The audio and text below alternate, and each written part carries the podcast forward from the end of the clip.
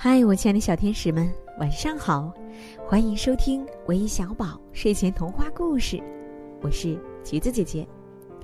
今天呀，我将继续给你们带来彼得兔系列的故事，名字叫《杰里米渔夫先生的故事》，一起来听听吧。从前有一只青蛙，名叫杰里米渔夫先生。他住在池塘边的一幢潮湿的小房子里，四周开满了金凤花。食品储藏室里后廊上到处都是水，踩上去吧唧吧唧响。不过，渔夫先生就喜欢打湿自己的脚丫，没有人会因此责备他。再说，他也没有因为这个感冒过。这天。他望向窗外，只见雨点大滴大滴的落在池塘里，水花四处飞溅。他开心极了。我要挖几条蚯蚓去钓鱼，弄一条条鱼当晚餐。杰里米渔夫先生说：“如果能钓到五条以上，我就请我的朋友。”托勒密元老龟先生和荣源牛顿爵士共进晚餐。不过，元老龟先生只吃蔬菜沙拉。渔夫先生披上雨衣，套上亮闪闪的橡胶雨鞋，提起鱼竿和鱼篓，大步流星的跳了几下，就来到了他的小船边。这艘船又圆又绿。看起来跟普通的睡莲叶没什么两样。它系在池塘中央的一根水草上。渔夫先生折了一根芦苇杆做船篙，撑着小船去到开阔的水域。我知道一处钓条鱼的好地方，他说。渔夫先生把船篙插进泥塘里。再把小船牢牢的系在上面，然后盘腿坐下来。他有上好的小红福子，他的鱼竿是一根坚韧的草茎，钓丝是一条细长结实的白马鬃，钓丝末梢还拴着一只扭来扭去的小虫子。雨水顺着渔夫先生的脊背蜿蜒往下流。他盯着福子已经快一个小时了。哦，越来越无聊了，我还是先吃点午餐吧。嗯，杰里米渔夫先生说。他又把小船撑回水草丛里，从鱼篓里取出他的午餐。我要吃一块蝴蝶三明治，等雨停了再钓鱼。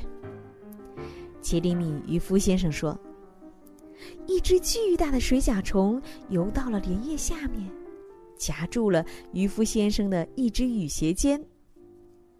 渔夫先生把两条腿蜷起来，让水甲虫够不着，继续吃他的三明治。”池塘边的灯芯草丛里传来一两下动静，沙沙，沙沙，哗啦哗啦哗啦哗啦。应该不会是耗子吧？杰里米渔夫先生说：“哦，我还是离开这里比较好。”渔夫先生又把船撑出去一程，再垂下钓饵。很快，鱼钩就被咬住了。福子剧烈的颤动起来。嘿，条鱼，条鱼，我可抓到你了哈！杰里米渔夫先生大叫起来，猛地提起了钓竿。可是鱼钩上的东西……你干嘛呀？妈妈在录音呢，宝宝。还要等一下，你先不要讲话好吗？我正在录故事，不能讲话的。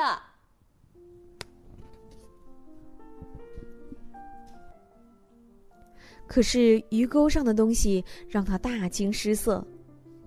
他钓上来的可不是又肥又滑的条鱼，而是一条浑身是刺的刺鱼。杰克尖刺哦！刺鱼在小船上扑腾了好一阵子，又戳又咬，直到肺里的空气快不够了，才跳回了水里。一群小鱼从水里伸出头来，尽情嘲笑着杰里米渔夫先生。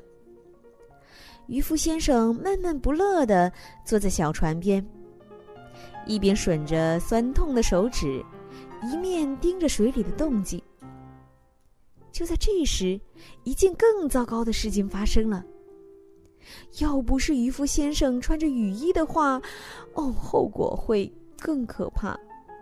伴着一阵水花，一条大的惊人的鳟鱼游了上来。哇！噗噗噗噗噗噗噗！它一口咬住了渔夫先生。哎，哦哦啊哦！渔夫先生惊叫道：“鳟鱼一甩尾巴，一头扎进了池塘的水底。不过，鳟鱼很讨厌橡胶雨衣的味道。”不到半分钟，就把渔夫先生吐了出来，只把一双雨鞋咽进了肚子里。渔夫先生像汽水瓶里喷出来的软木塞或者气泡一样，啵的一声弹到了水面上。他拼命向池塘边游去，他手脚并用地爬上了岸，披着他那身破破烂烂的雨衣。从草地里一瘸一拐地跳回了家。这下鱼竿和鱼篓都丢了。哦，不过，唉，并不要紧，反正以后我再也不会去钓鱼了。他往手指上缠了好几圈橡皮膏。两位朋友都过来参加晚宴，鱼当然是吃不成了。不过好在储藏室里还有别的食物。荣源牛顿爵士穿着黑色和金色相间的马甲，托勒密元老龟先生还带来了一网兜做沙拉用的新鲜蔬菜。他们没有吃上美味的条鱼大餐，不过吃了一顿烤蚂蚱配瓢虫酱，在青蛙们眼里，这是一道美味佳肴。不过，我觉得应该。不是特别的美味儿。好了，小朋友们，今天的故事就到这里了。最后呢，要感谢点播我们故事的小朋友。首先，第一位是来自甘肃会宁的我们今天的小寿星杨百平，祝你生日快乐！